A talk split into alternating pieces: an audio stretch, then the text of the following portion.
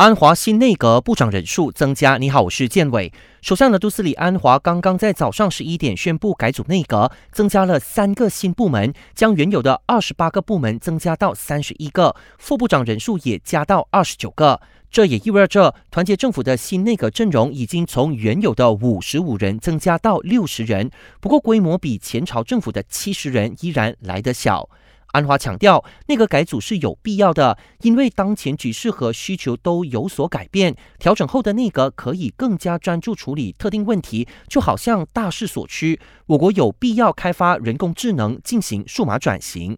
在这一次的内阁改组，安华继续兼任财政部长，不过他增设了第二财政部长职位，受委的是雇员公积金局首席执行员拿杜斯里阿米尔罕沙。至于财政部两名副部长都被调到其他部门，其中拿杜斯里阿莫马斯兰转任公共工程部副部长，而沈志强则顶替西华古马升任为人力资源部长。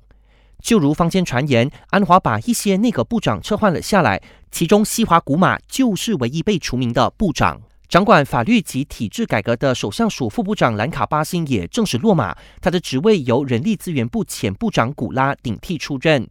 内阁改组后，行动党一共获得了五个部长职和六个副部长职。林慧英顶替沈志强调任为财政部副部长，至于他原有的教育部副部长职务，留给了行动党太平国会议员黄家和。行动党署理主席戈宾新重新入阁，掌管数码部。值得一提，首相拆分了数码及通讯部，原任通讯及数码部长法米经过改组后，只负责掌管通讯部，他的副手依旧是张念群。环境部同样一分为二，原任部长聂纳兹米负责天然资源及环境可持续性部门，副首相拿杜斯里法迪拉除了兼任能源转型及公用事业部长，还要同时掌管沙巴及沙拉越事务部长。